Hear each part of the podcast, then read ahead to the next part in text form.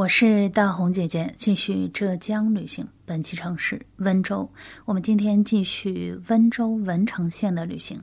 上期节目中，我们说到了文成有一个著名的历史人物，就是刘伯温。而这一次呢，来到了刘伯温的故居，来参观刘基故里。我们就从这里接着说。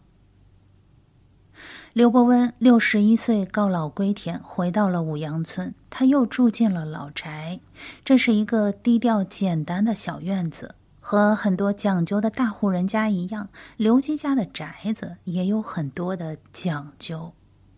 进门先是一道影壁墙，但是别人家的影壁墙是用来挡走煞气的，而刘伯温家的这道影壁墙是用来挡福气的。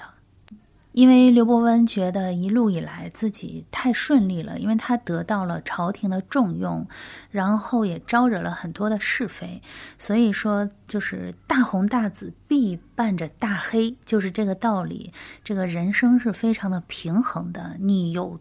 你今天有多火多红，那么明天可能就会栽一个多大的跟头。历史上的很多的故事都告诉我们这个道理。所以说，刘基家的这一道影壁墙，就是觉得自己太过于受重视，所以说希望能够挡走一点点福气，让自己不要老成为众矢之的，就是这个意思。我其实，在旅行路上还是头一次听说这个福气太多了对主人不好这样的风水。这个也是刘基这个呃为人的特别之处。他这个为人的信条是满则溢，盈则亏，人要知足，不可贪得无厌。所以说，他六十岁就告老归田了，就是这个道理。说完了影壁墙呢，我们再来说一下大户人家的门槛儿。我们之前去一些大户人家的旧居或者故居参观的时候，就会发现有一些在当地很有威望的老宅子，嗯，的门槛是非常高的。门槛高有代表很多种意思啊。呃，最明显的两个意思，一方面是我们家在当地是非常有威望的，我们家门槛特别的高，你要是想求我来办事儿，那真的是不容易进门的。另一方面呢，如果这一家有儿子的话，那么在当地的呃女方如果想嫁到这一家做媳妇儿，那是非常的要门当户对才可以，不是轻易就能进门的。等等吧，总之这些意思。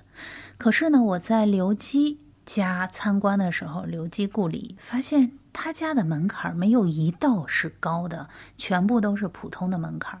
这个让我非常的奇怪，因为以刘基的身份和地位，他家的门槛这么低，这是不应该的。所以我当时就问这个讲解员为什么会这样。讲解员愣了一下，他可能也没有想到这个问题，然后他就跟我说，其实刘基家不讲究门槛，而讲究门口的旗杆。所以我们在刘基故里看到的刘基家的门槛并不高。他的身份只能够从旗杆上得以分晓。大门口所立的旗杆数量代表房子主人的地位。据说古代的媒婆很懂这个事儿，门口旗杆的数量越多，这家的门越难进。嗯，在我的印象中啊，刘基家的门口的旗杆应该是四根，这个是非常多的旗杆了。这个在旅行路上我见过两根旗杆的，四根的好像还真。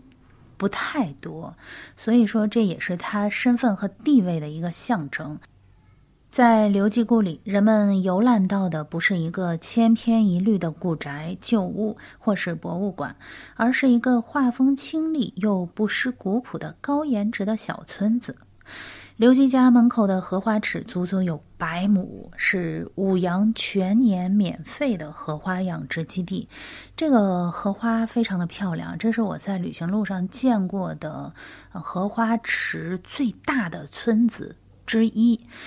嗯，之前见过的很大的荷花池，通常都是在著名的公园里，还有一些度假区。但是像这种普通的村子里有这么漂亮的荷花池，不太多见。嗯，尤其是像温州的山区里是不太多的，嗯，当时我们那个队伍里有一个带着飞机，就是航拍器的一个老师，把这个图片拍了下来。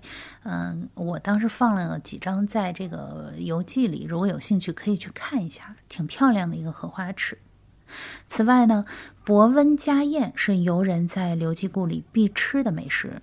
这个饭桌上的每一道食物都和刘伯温有关，每一个菜都是一个故事。其中呢，有一道馅饼是刘伯温辅佐朱元璋时老朱曾经吃过的馅饼。还有田螺、莲藕、莲子、鱼，全部都是刘伯温门口，就是他家门口的那一片百亩荷塘里自产的纯天然的绿色食品。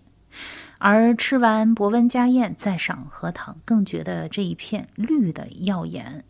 伯温家宴后院还有民宿可以住宿，这个地方其实是一个度假区一样的小村子。除了刘基故里，在文昌县南田镇还有一个值得一游的景点，叫做刘基庙。刘基之于文成，相当于孔子之于曲阜。刘基庙建于明天顺三年，也就是公元一四五八年，其所在地被誉为天下七十二福地之第六福地。在这里，我第一次认识了一个国家级的非物质文化遗产，叫做太公祭。每年文成人都会给刘基举办盛大的祭祀典礼，这已经成为了整个文成县人民的仪式。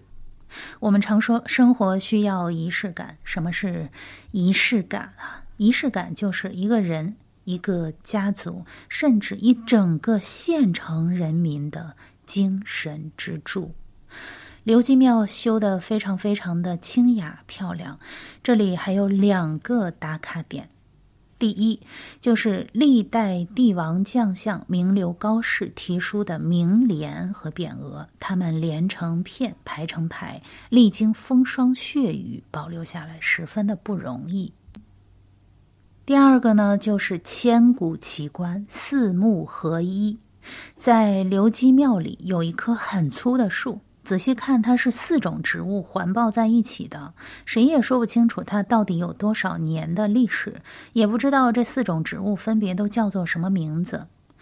之前呢，我在平阳县的苏步青故居参观的时候呢，见过一株夫妻树，那是两棵植物抱在一起长成的大树。而人家说这种四株植物长在一起的树非常的罕见，叫做全家树。如果谁家能够长出一棵这样的东西，那是非常的吉利的，就像一家四口。因为现在不都是流行生二胎嘛，对吧？我是大红姐姐，下期见。